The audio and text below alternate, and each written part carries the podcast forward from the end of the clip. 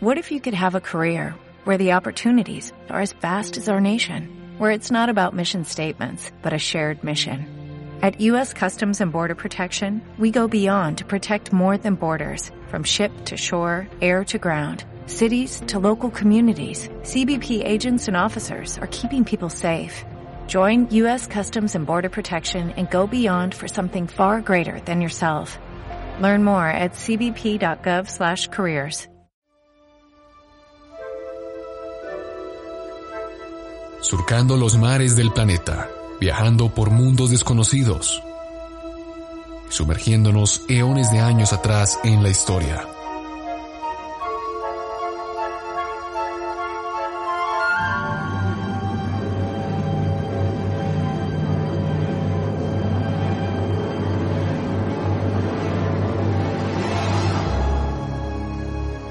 Bienvenido, estás a bordo del Nostromo.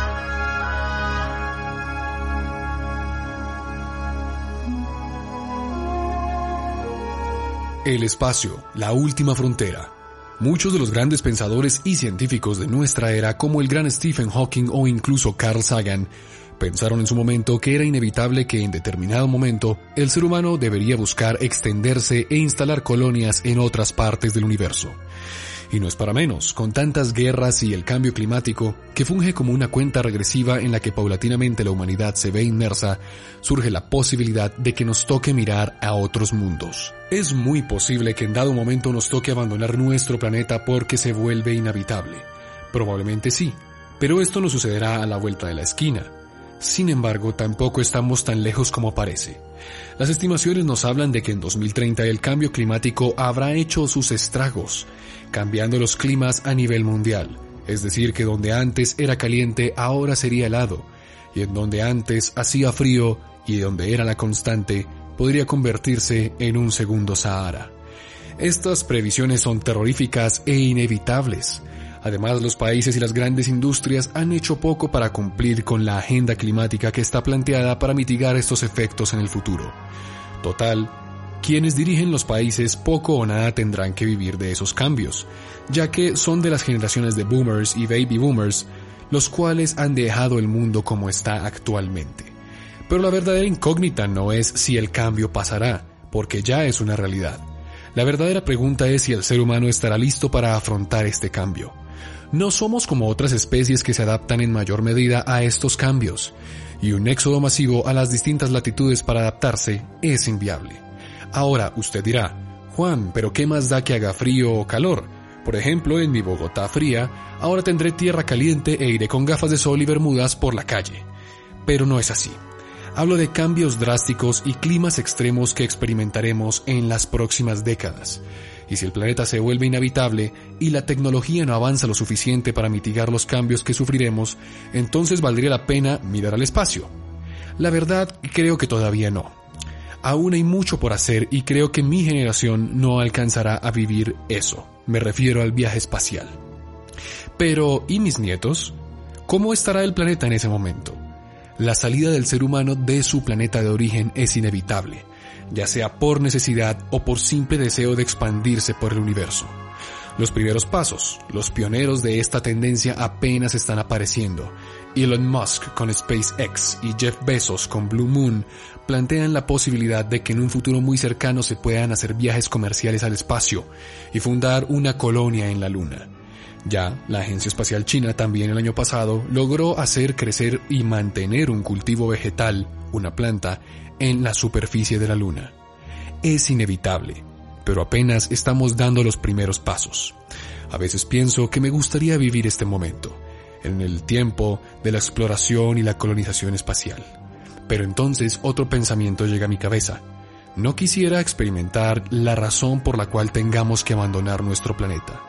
Porque en caso de que sea así, tendría que ser una razón muy grande, y que incluso amenazara la supervivencia de la raza humana. El cambio climático, una guerra que acabe con la humanidad, una pandemia, o quizás un agente externo que llegue para quedarse. En cualquier caso, todos los escenarios son aterradores. Saludos tripulantes, bienvenidos a bordo del Nostromo. Yo soy Juan Manuel Correa, periodista y aficionado a la historia que los llevará en un viaje a través del tiempo y el espacio en búsqueda de las historias más interesantes, más curiosas y más intrigantes que la historia de la humanidad nos tiene para ofrecer. Comencemos.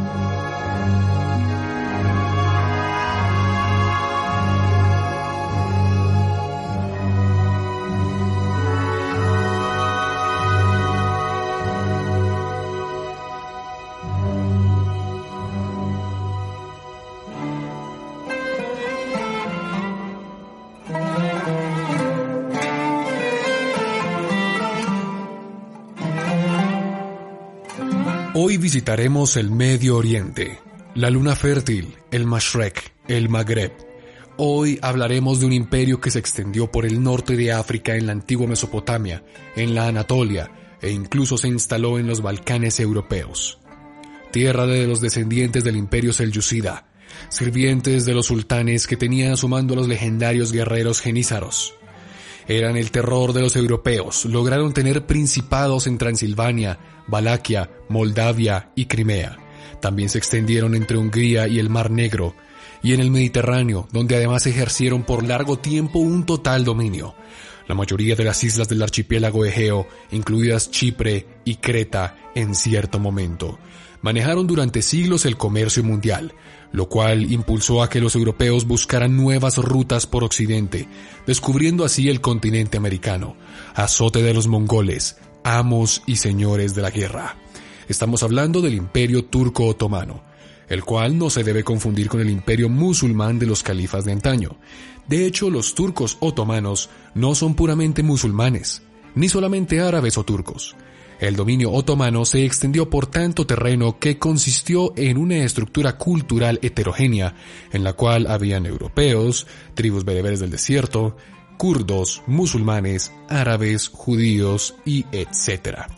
Hoy dividiremos el programa en tres partes, una muy pequeña al principio, en la cual veremos de dónde viene el imperio, su vasta expansión y cuándo se empezaron a presentar sus primeros problemas. Luego analizaremos, cómo lo hemos hecho con otros imperios de esta serie, las razones y causas de por qué se desmoronó el imperio turco otomano.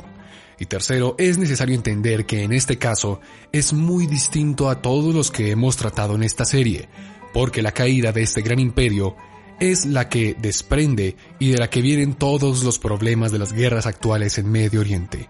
El problema en Siria, en Irak, Afganistán, la lucha entre Israel y Palestina, el nacionalismo turco, la crisis con Pakistán, la formación de Hezbollah, el Estado Islámico y Al-Qaeda. Todos estos tienen sus raíces más profundas que se generaron hace casi 100 años, cuando cayó el imperio de la Gran Puerta Sublime, el turco otomano. Así que agarra tus caballos y tus camellos, porque hoy nos adentraremos en las arenas del desierto del Magreb, en las amplias planicies del Mashrek y por las áridas regiones montañosas de los Balcanes. Conversaremos con los turcos y compartiremos con los grandes sultanes, porque hoy contaremos el origen de todos los males de la actualidad, la caja de Pandora que es la caída del gran imperio turco otomano.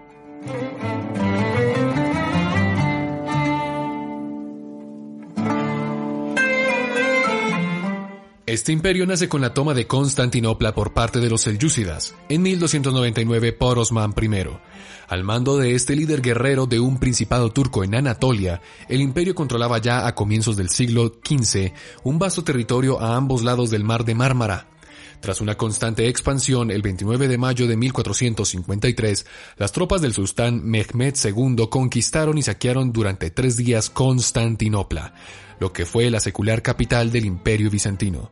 Recordemos que Constantinopla, lo que después se llamaría a pasar Bizancio, fue controlada durante un tiempo por los romanos. Fue Teodosio quien le puso así a Constantinopla y la fundó en honor a Constantino, quien había instaurado no la religión cristiana o católica en el imperio romano, sino que empezó a hablar de ella. Después, cuando el imperio romano se dividiría en dos, se pasaría a llamar Bizancio, y esta gran ciudad que entre Europa y Asia empieza a dividir las fronteras, se pasó a llamar Estambul porque así lo llamaron los turcos otomanos y se convirtió en la nueva capital del gran imperio. Durante los años 46 del reinado de Solimán el Magnífico, que reinó entre 1520 y 1566, el imperio otomano conoció su máximo esplendor.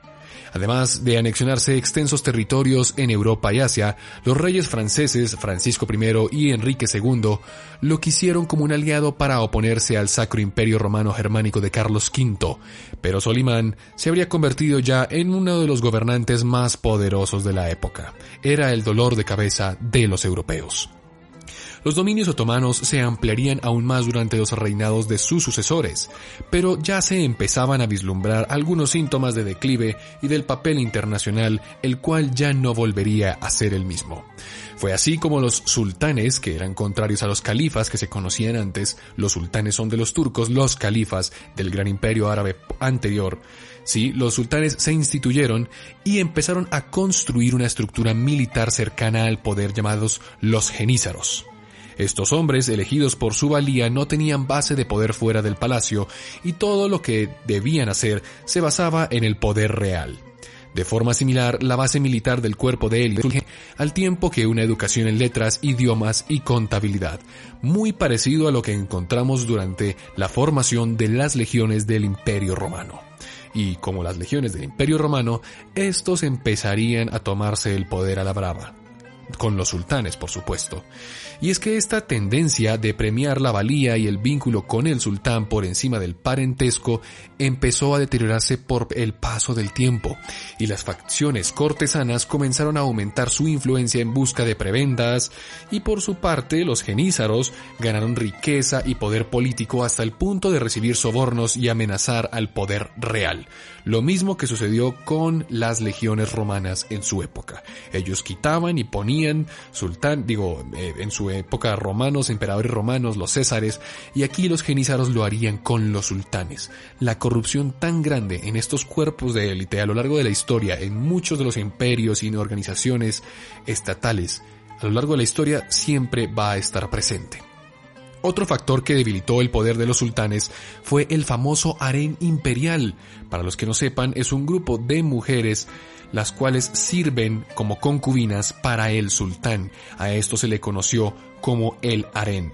Y esto fue otro factor que debilitó el poder del sultán. Y usted se preguntará, mm, bueno, ¿Por qué unas concubinas debilitando el poder del sultán? Bueno, es que aquí esto se convertiría como en un poder bajo la sombra, en la sombra, y daría llamado al, a lo que se le conoció como el sultanato de las mujeres. Es decir, las mujeres que estaban cerca al sultán empezaban a tener un poder fáctico sobre las decisiones del imperio, y a lo largo del siglo XVI las concubinas y más tarde se convertirían en reinas madres y ejercieron influencia determinante en la política dinástica e imperial.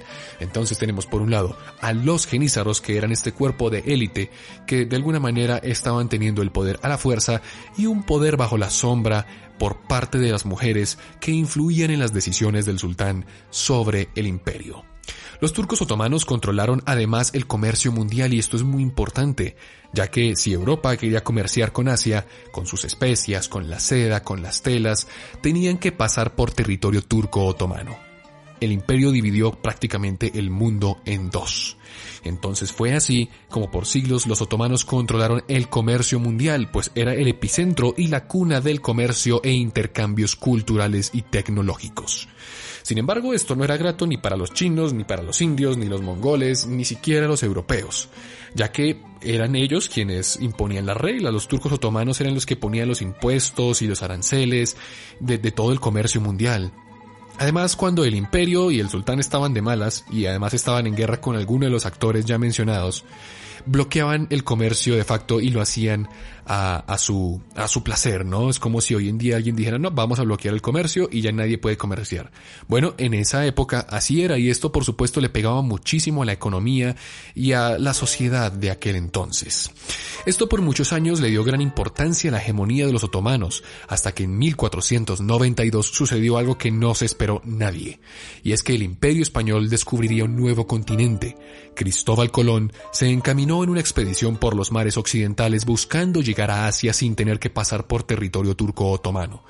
Fue así como este bloqueo comercial de los turcos llevó al descubrimiento de un nuevo continente llamado América, en el cual no solamente le permitía a estas potencias europeas hacer comercio por, por, por medio de la escala en América hacia Asia, bueno, ahí eh, fue un poco redundante lo que dije, pero también fue un yacimiento de recursos inimaginables para los europeos. O sea, ya no necesitaban de del todo empezar a comerciar con Asia porque ya tenían territorios en América de los cuales empezar a exportar estas materias primas y esto fortalecería las potencias europeas y debilitaría el comercio en Medio Oriente, dejando al imperio otomano aislado de Europa, sin intercambios culturales y con muy poco comercio. También hay que decir que todos los avances tecnológicos que se dieron tanto en Mongolia como en China, como en Japón, como en la India y como en Europa, no llegaron de la misma manera o se tardaron mucho más al imperio turco otomano porque como estaban tan aislados, entonces las cosas se les complicaron. Y todo esto va a ser muy importante más adelante y usted ya lo va a ver. Luego de siglos de grandes victorias categóricas sobre las potencias europeas, sobre los mongoles, sobre tantas y tantas, tantas civilizaciones a lo largo del mundo, fue a inicios del siglo XVII que se empezó a tornar la balanza en contra de los turcos otomanos. Y es así como empezaría la dura y lenta decadencia del gran imperio turco otomano.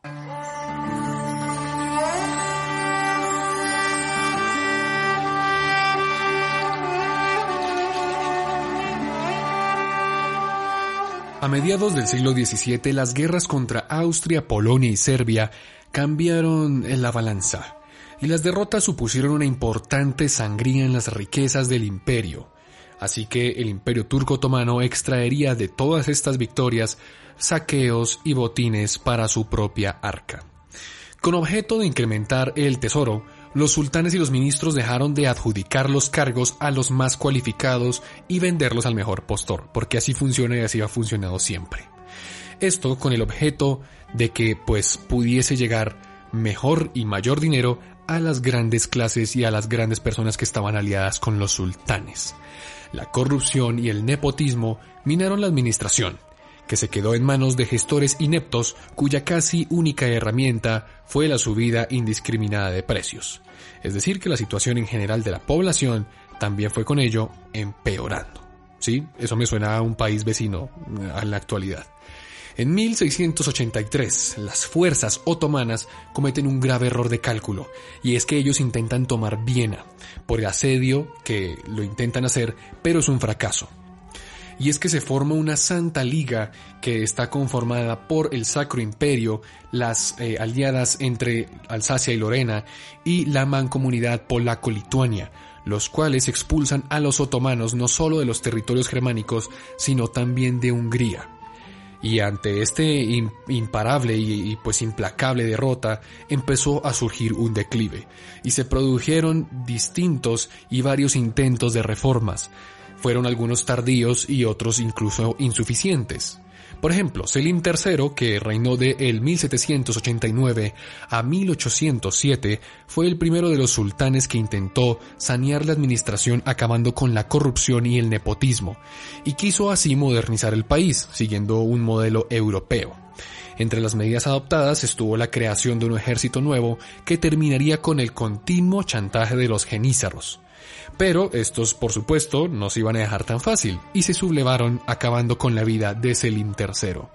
A Selim III le sucedió Mahmud II, y Mahmud, que reinó de 1808 a 1839, prosiguió con la misma tarea, y sin embargo lo hizo de una manera diferente. ¿Por qué? Porque creó un nuevo ejército, y se establecieron los primeros servicios públicos, y además se comenzó a descentralizar la parte administrativa. Esto para evitar correr la misma suerte que su antecesor. Y, para, y por otro lado, otra de las medidas que tomó, Mahmud provocó una revuelta dentro de los genízaros para derrotarlos y ejecutarlos. Y su eliminación reforzó el poder interno del sultán, pero en el terreno militar, pues por supuesto supondría una catástrofe, porque aunque ya el poder quedó en manos del sultán, lo cierto era que había eh, tomado a los mejores hombres y a las mejores reservas militares del imperio y las había asesinado. Entonces es una de cal y una de arena, ¿no? Es, es muy importante saber eso que quedó supremamente devastado en cuanto al poderío militar, porque los genízaros le habían dado mucho resultado a los sultanatos y al imperio turco otomano durante muchísimo tiempo. Y la pérdida de territorios junto con el declive continuaron incrementándose durante el siglo XIX. Los nacionalismos de base étnica empezaron a surgir con ímpetu en el imperio y se convirtieron en la corriente política más potente. Bajo la ilustración, bajo la influencia de la ilustrada Europa, la lealtad ya no se dirigía al sultán o al rey, sino a la nación. Y al mismo tiempo los nacionalismos tendrían que entrar a defender los derechos de los hombres y su igualdad. Esto sucedió inevitablemente, porque como ya vimos, todos los habitantes del imperio eran turcos otomanos, o eso es lo que ellos creían, pero la realidad, como ya lo dijimos, es que dentro del imperio turco otomano había una cantidad de pueblos, de tribus y de muchas culturas totalmente distintas, como los kurdos, como las tribus berberes, los armenios, los judíos y tantas, pero tantas, tantas concepciones de ver la vida de una manera tan distinta que pues estos nacionalismos empezaron a surgir. Y ojo porque esto va a ser muy importante para lo que vamos a hablar más adelante en cuanto a las repercusiones que trae la caída del imperio turco otomano. Entonces, durante el siglo XIX, desde Europa se empieza a pensar en la estructura del Estado-Nación. Sí, esto es muy importante y póngale cuidado. Y es que dentro de un imperio, como el imperio turco otomano o cualquier otro imperio, el Estado-Nación no es posible porque no concuerda con las dos definiciones europeas de este asunto. Hay que recordarlas. La primera es una de categoría francesa, la cual entiende el Estado-Nación como resultado de un contrato social, ¿sí? ¿Se acuerda que en, el colegio veíamos a Jean-Jacques Rousseau, ¿sí? Con su famosa teoría de el contrato social? la cual dictaba que todos los seres humanos del Estado son iguales y basa su respeto y unión e institucionalidad ¿sí?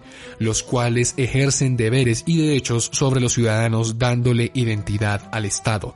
Para Rousseau, todos estos contratos sociales que firmamos como seres humanos son los que le dan forma e identidad al Estado. Y en estos principios, que se basa, por ejemplo, eh, todo esto, fue en los que se basó Simón Bolívar y San Martín en las guerras de independencia americanas. En todos estos teorías que se empiezan a dar es en la que empiezan a surgir los diferentes movimientos independentistas en América Latina. La otra versión que se da, que ya se da un poco a finales del siglo XIX, es la versión alemana, que no excluye por supuesto el contrato social de Rousseau, pero construye el Estado-Nación a partir del pasado y la identidad compartida. Es decir, que se le da una propiedad y se le da prioridad a la cultura, a la etnia, a las creencias, para construir un Estado-nación. Es decir, si en esta región están personas que compartimos la misma cultura, la misma etnia, las creencias, entonces podemos construir un Estado-nación. Y esta fue fundada en sí por el gran Otto von Bismarck, el gran líder de Alemania, quien fue que unificó a los pueblos alemanes y los dejó bajo un mismo relato lo que por supuesto después le daría pie a ciertos nacionalismos durante 1930, eh, pero eso es otra historia, ¿sí? Ahorita no nos vamos a centrar en las consecuencias que trajo esto. El caso es que estas ideas empiezan a llegar al interior del imperio turco otomano importadas desde Europa. Y es así como estos pueblos dentro, que están dentro del imperio turco otomano, empiezan a tener una actitud separatista. Por ejemplo, los kurdos quieren que se funde el Kurdistán. Los armenos, los armenios, que son cristianos ortodoxos, empiezan a decir, oiga, yo quiero que se funde Armenia.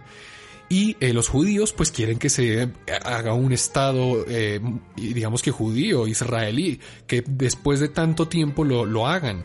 Esto más adelante lo vamos a ver.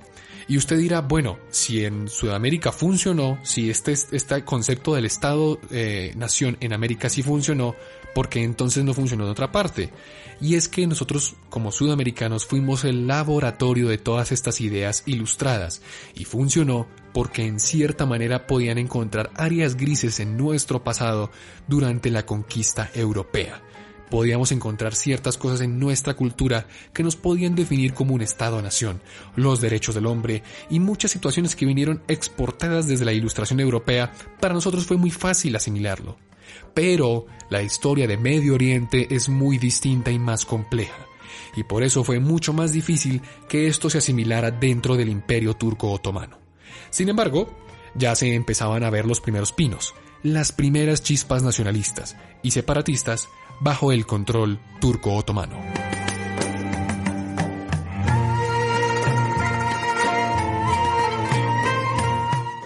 A la par que crecía el fervor nacionalista, la economía del imperio otomano se estancaba hasta verse superada por los países del oeste de Europa, de los Balcanes, donde se había producido ya la revolución industrial y la progresión del capitalismo. Todas estas cosas eran ajenas a los turcos otomanos. Las fábricas modernas y los nuevos sistemas de producción les obligaron a abrirse a productos extranjeros de los que se hicieron cada vez más dependientes, provocando de esta manera la influencia foránea de los asuntos domésticos. Estaban supremamente atrasados, y esto después les pasaría muchísima más factura. Tras las guerras napoleónicas, Egipto es prácticamente independiente, al igual que Grecia en 1830 junto con Serbia. También se pierden las provincias del norte de África y comienza un largo enfrentamiento con Rusia que emerge como potencia europea con Pedro I el Grande.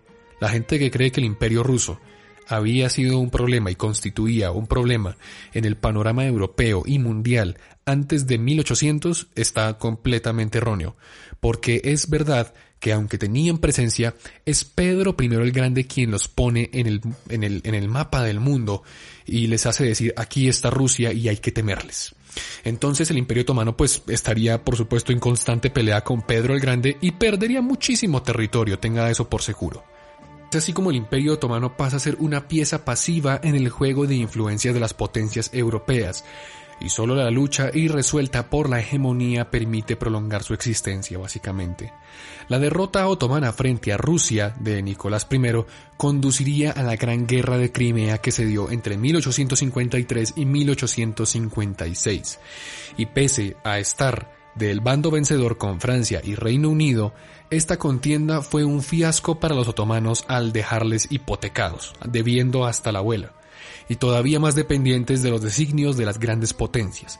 A partir de ese momento, el imperio se fue empezando a disolver poco a poco y perdiendo territorios de forma imparable. Los cambios acelerados para ponerse al día con los nuevos tiempos suscitaron violentos enfrentamientos entre dos facciones, unos los que pedían reformas más radicales y ambiciosas, y otros que las veían como una intromisión extranjera contra las tradiciones islámicas. Y ojo porque esto todavía está sucediendo hoy en día, no con el mundo árabe musulmán, sino con Turquía. En 1876 la oposición política consiguió que se promulgase la primera constitución en la historia turca que terminaba con el absolutismo y convertía a al sultán en un monarca más que todo constitucional. Sin embargo, Abdul Hamid II intentó restablecer el absolutismo e impuso una política despótica de centralización, aunque también pues de modernización, porque todo déspota que busque imponer cosas a su, a su manera, pues también trae algo de modernización, ¿no? Para que, para que no sea tan grave. Y eso pasa mucho también, sobre todo aquí en América Latina, pasó con Colombia. Y es la sangrienta represión de Abdul Hamid II, de los levantamientos que se empiezan a dar nacionalistas, los que empiezan a agravar la situación y empiezan a provocar el alzamiento del ejército.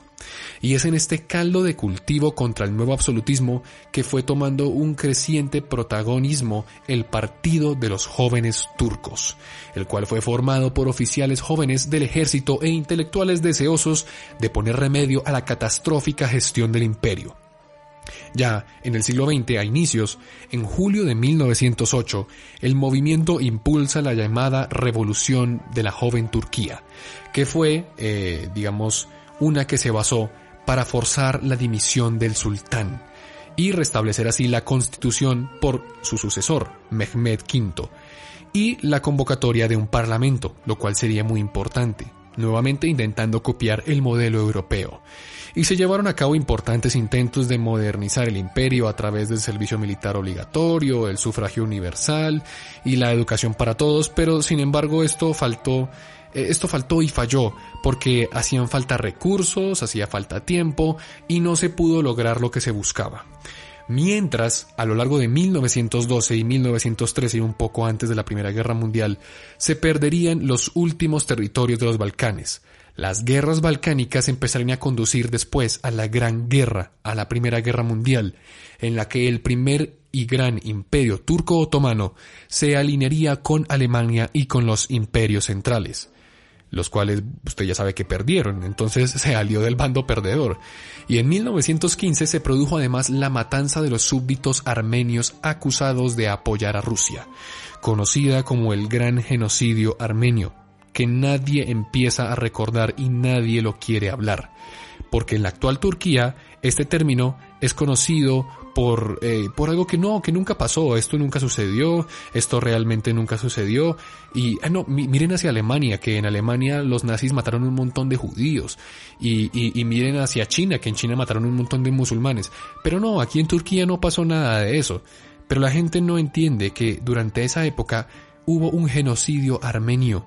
Y el genocidio armenio mató no más, nada más y nada menos que un millón de armenios todos cristianos, los cuales fueron perseguidos por ser diferentes, por no estar en ese, digamos que, estado utópico que querían armar de la Turquía. Y eso es algo que va a pasar muy seguido, sobre todo en la actualidad, con los kurdos y con muchos otros pueblos que están instaurados hoy e instalados en eh, el territorio turco. El caso es que eh, termina la Primera Guerra Mundial, pierden las potencias centrales y esto empieza a debilitar y no solo debilitar, sino darle el golpe de gracia al imperio turco otomano. Los términos de la declaración de paz fueron absurdos y draconianos, no solo para Alemania, que no sé por qué terminó siendo el gran perdedor de todo esto, cuando él ni siquiera fue el quien inició la guerra. El imperio turco otomano tampoco lo hizo, fueron los austrohúngaros. Y es que por mandato, todas las provincias árabes quedaron en manos europeas, y el borrador del acuerdo exigía la partición de Anatolia y el reparto de los territorios de la población mayoritariamente turca entre los pueblos antes vasallos de los otomanos o directamente hostiles con los turcos. ¿Sí? Ya más adelante le voy a explicar cómo entra a jugar todo esto, porque empiezan a decir, no, es que eh, todos los territorios del imperio turco otomano tienen que empezar a pasar y a ser sucedidos a los diferentes pueblos vasallos y hostiles que estaban intentando hacer sus rebeliones dentro del imperio. Ya, ya va a ver de dónde viene todo esto. En la práctica, el imperio quedó reducido a la Anatolia central que nadie más quería, es decir, Bursa, Ankara y Samsun, lo que queda por ahí en el Mar Negro, que seguiría teniendo también por supuesto a Estambul como la capital, pero muy pequeño. La oposición a las condiciones impuestas por este tratado, que fue conocido como el Tratado de Cerves, que fue firmado en 1920, partió de un hombre. Un hombre que no estaba de acuerdo con este reparto que se estaba haciendo, que fue eh, conocido como Mustafa Kemal, el cual es el militar más respetado de la nación incluso hoy en día, un héroe en la victoria de Galípoli. A este personaje se le conocería como Ataturk, el padre de todos los turcos, quien fundaría la nación turca de alguna manera. Es así como Ataturk y los suyos se dedicaron a derribar no solamente el Tratado de Cerves, sino también al gobierno otomano que se había atrevido a firmarlo. En 1922 las fuerzas de Kemal se batieron entre tres frentes, uno con los armenios en el Cáucaso, otros con los franceses en Sicilia y otro con los griegos en la Anatolia Occidental. En todos consiguieron la victoria y así es como se empieza a construir la actual Turquía. Tras pactar un armisticio con Grecia el 11 de octubre de 1922, la Gran Asamblea Nacional Turca votó el 1 de noviembre la abolición del sultanato otomano. El 17 de ese mes, Mehmed VI se convertiría en el último sultán y partiría al exilio rumbo a Malta. Así se ponía un fin a más de seis siglos de un imperio controlado por sultanes. En julio de 1923 el gobierno turco firmaba en Lausana un nuevo tratado con las potencias vencedoras de la Gran Guerra en el que se reconocía la independencia de Turquía y se proclamaban las fronteras situadas, más o menos entre los límites que hoy conocemos, algo así como lo que usted ve que, es Turquía hoy. Y es así como empezó a andar la nueva República Turca bajo el timón de Kemal, de Ataturk, el padre de todos los turcos.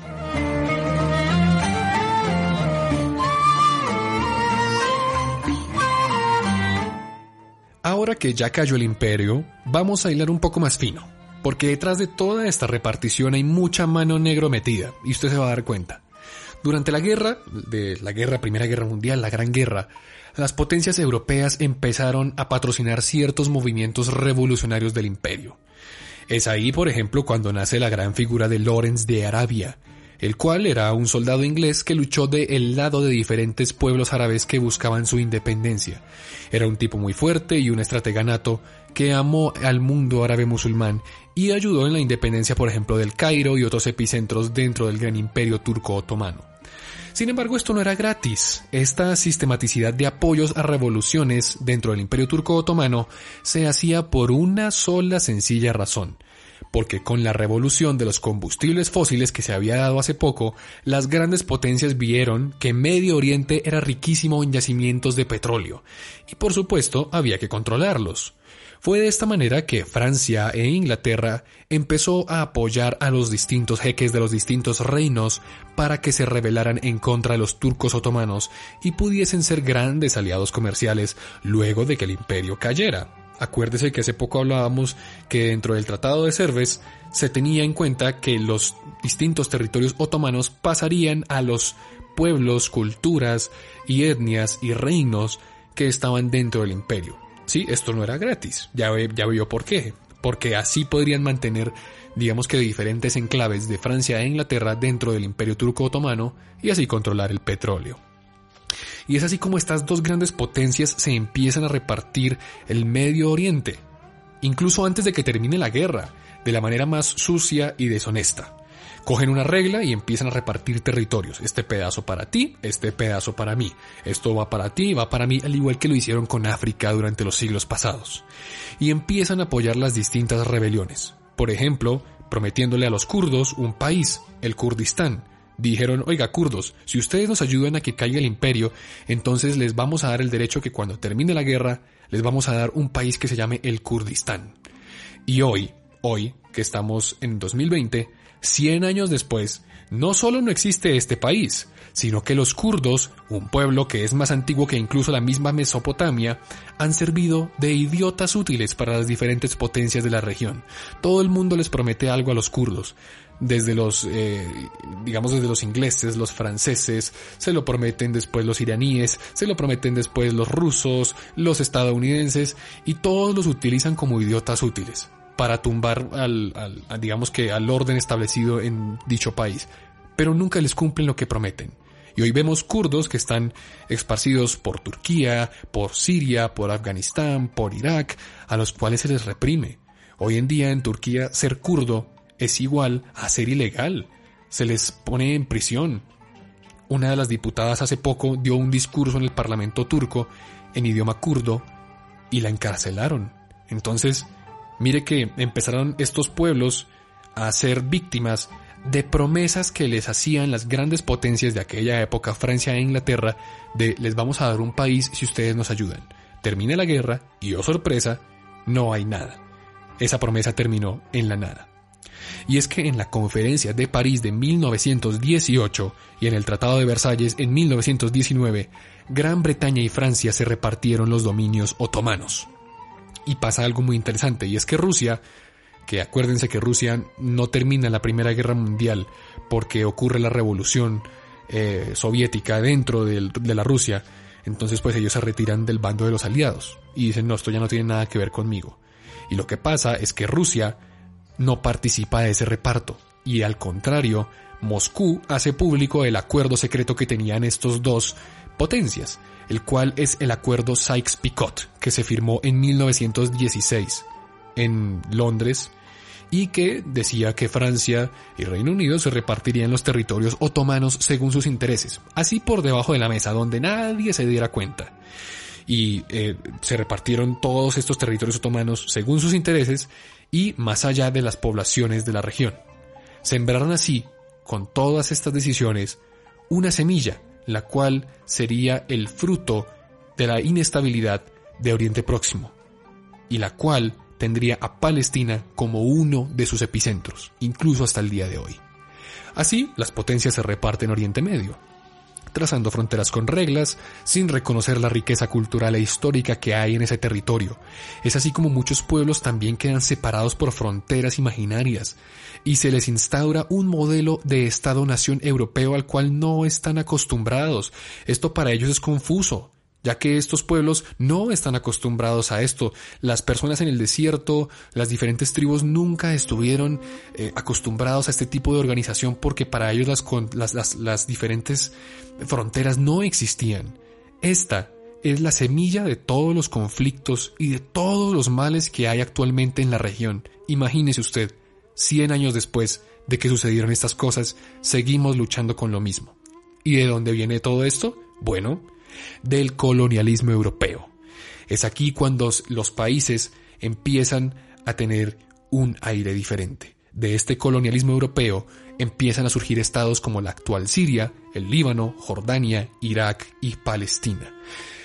Pero entonces, el entonces presidente de los Estados Unidos, Woodrow Wilson, les pone un pero a los que se repartían eh, Oriente Medio, a los europeos, y les dice que pues no, no pueden hacer eso porque los pueblos deben tener una autodeterminación sobre sí mismos, que eso era lo que había originado el conflicto de la Primera Guerra Mundial, ya que el imperio austrohúngaro había hecho lo mismo con Serbia, entonces que ellos no podían repartirse Oriente Medio, no, que no, que, que soltaran todas esas colonias.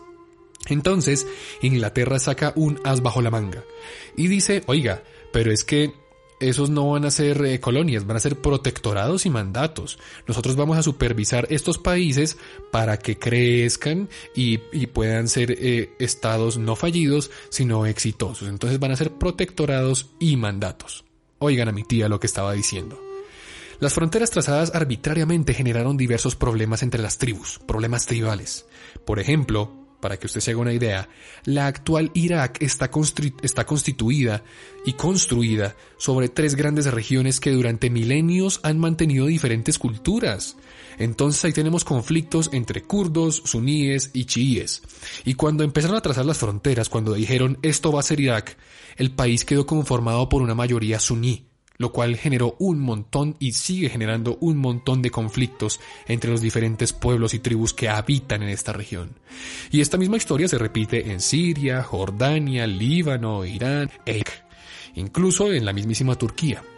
La ineptitud y profunda ignorancia de los franceses e ingleses al trazar fronteras imaginarias porque trataron de entender a Oriente Medio desde el punto de vista occidental, cuando en realidad es que el mundo oriental es mucho más complejo, permitió que empezaran conflictos que hasta el día de hoy no acaban, abrieron heridas que hoy en día no se han sanado y que mucha gente hoy mira a Medio Oriente y empieza a pensar que eso simplemente es un conflicto religioso, pero no, esto tiene un origen común y es el colonialismo europeo.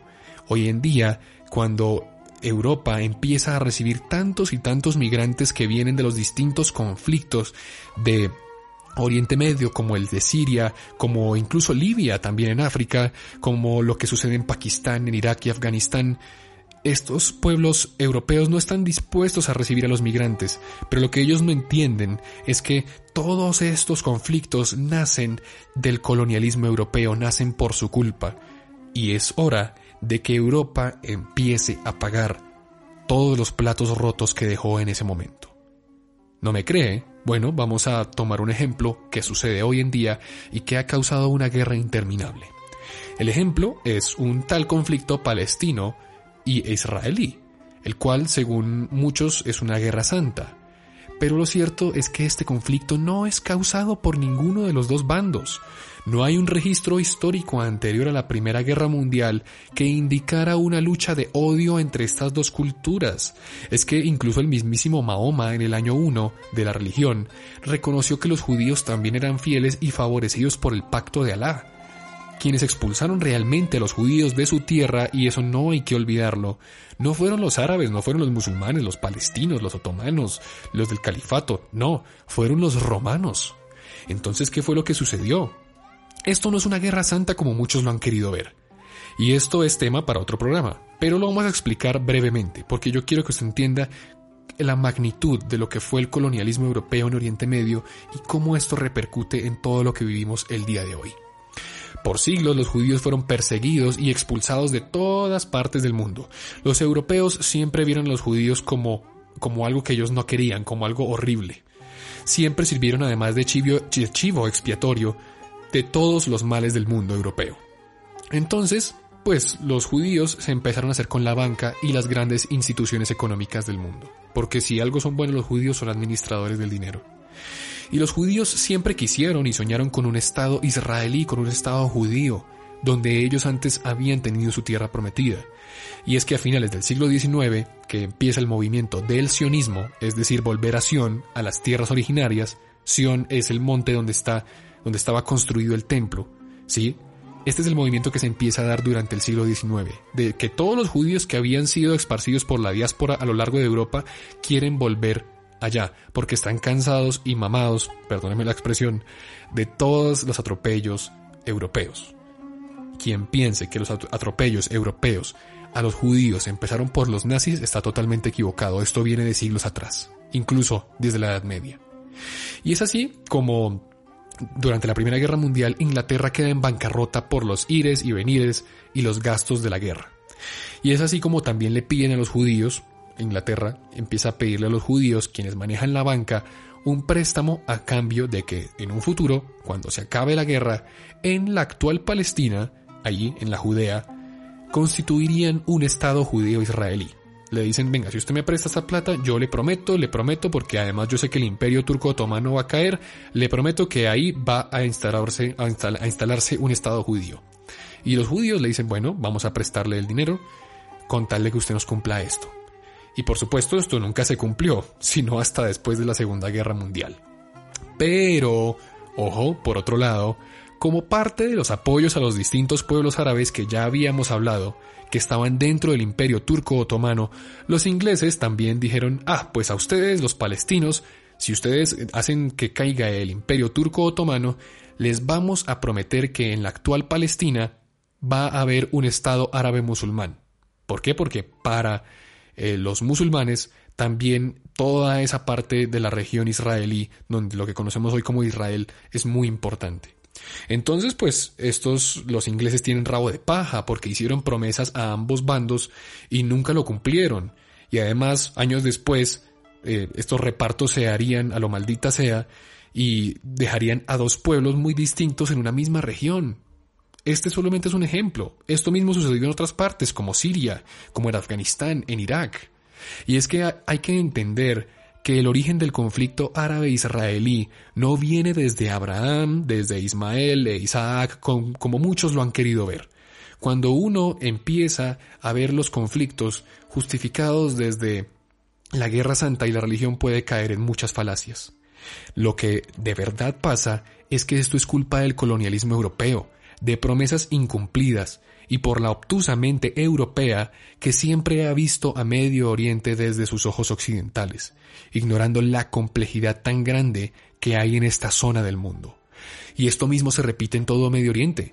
Las potencias controlaron monarquías que reprimieron a los distintos pueblos de las regiones diferentes a ellos, generando conflictos en la región. Esto, años después, dio paso al panarabismo, y a otros movimientos que llevaron al poder a, dictadores, déspotas y líderes que llevaron al desastre a sus diferentes naciones. Pero eso es historia para otro episodio. Lo que hay que entender es que todas las divisiones que se generaron a partir de la caída del imperio turco otomano es la caja de Pandora y originaria de los actuales problemas de Medio Oriente. Esta región, que es cuna de la humanidad, nunca volvería a ser la misma. Todo parte del colonialismo europeo y el querer imponer un modelo europeo sobre una región que es mucho más compleja que unas simples fronteras. Todo por quedarse con los recursos energéticos, el petróleo y el comercio universal. Los países occidentales a menudo critican a los orientales por su falta de democracia, cuando las condiciones iniciales planteadas por ellos mismos en su momento por los europeos sobre el derecho que además no tenían a la dominación sobre estos pueblos no eran precisamente la fórmula mágica para la equidad y la justicia.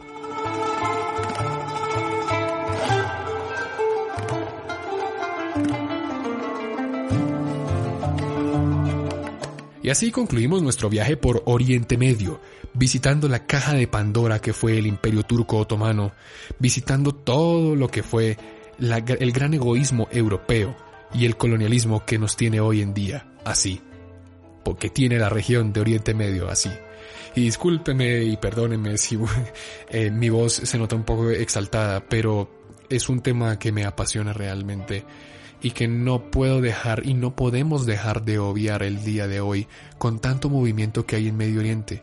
Todo lo que sucede el día de hoy y todo lo que sucede en el mundo tiene un porqué. No podemos limitarlo a una guerra santa, no podemos limitarlo a una religión como el, como el Islam, no podemos limitarlo a terroristas y no terroristas, a musulmanes y no musulmanes, a árabes, a judíos, no.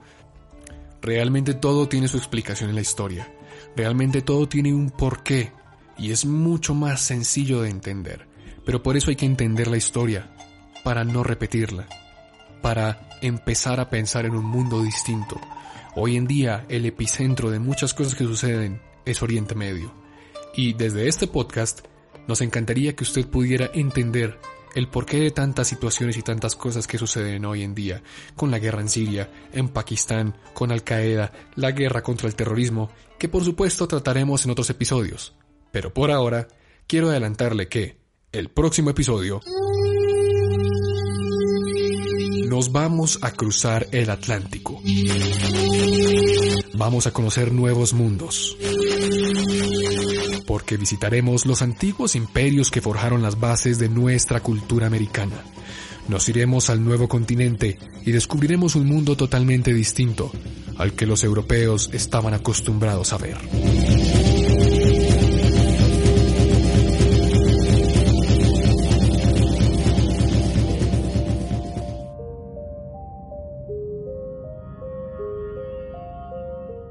Y así concluimos nuestro episodio del día de hoy queremos decirles que abrimos nuestro nuevo canal de YouTube para que ustedes entren y puedan escuchar nuestros podcasts en una mejor calidad.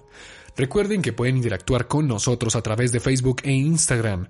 Abrimos nuestras redes sociales para que no se pierdan ningún programa de este podcast. En Instagram estamos como Nostromocast y en Facebook como A Bordo del Nostromo. Denle like, suscríbanse y compartan todas las publicaciones que hacemos en las distintas plataformas. Nos encontramos en una próxima oportunidad, la próxima semana, todos los jueves, en esta misma cita, aquí, a bordo del Nostromo.